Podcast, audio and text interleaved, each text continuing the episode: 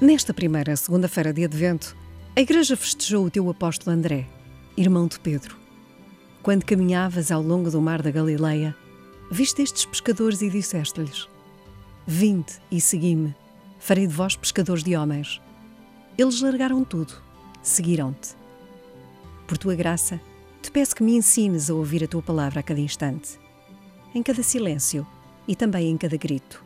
E aí, hás de segredar-me a urgência de largar estas redes, estas falsas seguranças em que vivo e que te deixam tão longe e às vezes te escondem.